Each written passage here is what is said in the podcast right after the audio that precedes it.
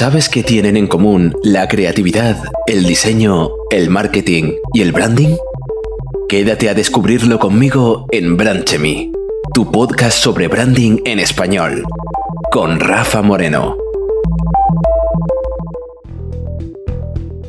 Hola Branfree. El episodio de hoy trata de un tema de actualidad.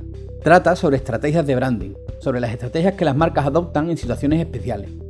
¿Qué sucede con las marcas en tiempos convulsos o de constantes cambios como los que vivimos en la actualidad? ¿Permanecen estáticas en sus principios y valores? ¿Se adaptan? ¿Se transforman? Vamos a hablar de todo ello en el episodio de hoy, así que ponte cómodo, que empezamos. En los mercados, la acción-reacción es una constante. Cuando sus dinámicas o las expectativas de los clientes cambian, las marcas reaccionan y se adaptan a las nuevas circunstancias o a los nuevos escenarios que surgen ante ellas. Al hacerlo, establecen las nuevas reglas del juego, que van a regir dicho mercado por un tiempo. Tiempo que, por cierto, dada la tecnología y la sobrecomunicación que tenemos, suelen ser cada vez más cortos. Por ejemplo, a raíz de la llegada de las compañías low cost, las grandes aerolíneas se han visto obligadas a reaccionar ante la presión económica relacionada con la bajada generalizada de los precios de los billetes, o a la introducción de nuevas tasas por la aparición de nuevos servicios que se traducen en nuevas necesidades y oportunidades. No olvidemos que esas mismas aerolíneas antes nos cobraban por prácticamente todo y sacaban grandes tajadas de millones de euros a nuestra costa. Llegado el momento en el que se sintieron amenazadas, reaccionaron de forma generalizada, y bien parecía que lo hacían todas cogiditas de la mano. Lo cierto es que el ecosistema de las aerolíneas es un tema muy pero que muy interesante a tratar en branding y que bueno, eh, la verdad es que da para bastantes episodios. De igual modo, por ejemplo, en la industria cinematográfica han respondido también al unísono, al aumento de la disponibilidad de contenidos en Internet, y por si fuera poco, sus clientes tienen nuevas necesidades como consumir contenidos en otros dispositivos, el caso es que han desarrollado, en ocasiones a marchas forzadas, nuevas experiencias, como el 3D, el sonido hiperenvolvente, etc., que nos hacen sentir que aún merece la pena ir al cine a disfrutar de una película.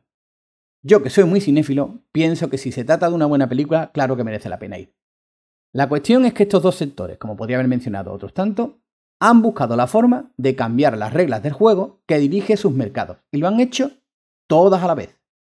En definitiva, podemos hacer la reflexión de que con los cambios cada sector genera nuevas normas, nuevas expectativas, nuevas reacciones y quizá nuevos competidores. ¿No? Estás escuchando Brandchemy, tu podcast sobre branding en español.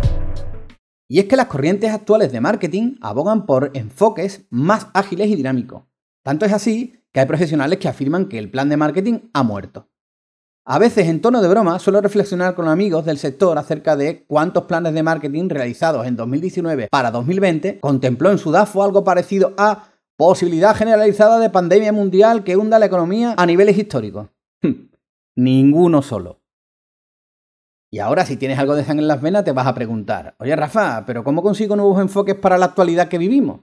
Considero que debemos actuar de forma similar a como lo hace un científico, generando nuevas hipótesis. Por ejemplo, encontrando formas de optimizar costes o de mejorar productividad, pues ellas tendrán como consecuencia que tu proyecto va a ser más competitivo. Nada nuevo, ¿verdad? No tengas miedo a probar nuevas ideas, porque sin duda es en situaciones como esta cuando debes hacerlo. Tener un plan A, un plan B, un plan C, un plan D, y si no, tirar la toalla a tiempo. Todo esto suena al tan traído y llevado principio de acción-reacción, ¿verdad? Las marcas corren peligro, del de verdad. Incluso me atrevo a afirmar que algunas de ellas van a dejar de existir no estoy siendo adivino, es que ya ha sucedido y va a volver a suceder, claro. Así se me ocurre, por ejemplo, los fabricantes de cámaras frente a la constante presión de los fabricantes de smartphones. Si esas marcas, en su conjunto, no reaccionan ante esa amenaza, la industria de las cámaras, tal y como las conocemos, peligra. Porque no seré yo el único que ha venido observando la progresiva bajada de los precios de las cámaras de gama media baja, ¿verdad? Sigues escuchando Brandchemy, tu podcast en español sobre branding. Pues tampoco creas que ponerse a cambiar de forma sistemática las reglas del juego de un sector o un mercado es la panacea. Hacerlo no siempre asegura el éxito. En demasiadas ocasiones se cambian dichas reglas a golpe, por ejemplo, de innovación tecnológica. Pero esto no siempre asegura el éxito. Como mucho, concede algo de tiempo más de permanencia en ese mercado. Pero, ya digo, poco más. En definitiva, la capacidad de reaccionar y adaptarse es algo que debe estar en el ADN de cualquier marca que tenga unos mínimos deseos de perdurar en el tiempo. Las acciones serán las tareas a realizar para terminar de identificarse y demostrar su valía frente a sus marcas competidoras. Recuerda que tanto las acciones como las reacciones sirven para evolucionar y que éstas forman parte de la percepción que se tiene de un mercado. Es quizá esta la razón por la que algunos mercados son percibidos como más dinámicos que otros. Bueno, y llegamos al final del episodio de hoy, que quiero dejarlo con, con una reflexión. Creo que las marcas deben imponerse por obligación buscar lo humano y no tanto lo técnico o lo innovador. El mejor enfoque es pensar cómo podemos aportar valor para ofrecerlo a nuestros clientes en forma de nuevas y agradables experiencias.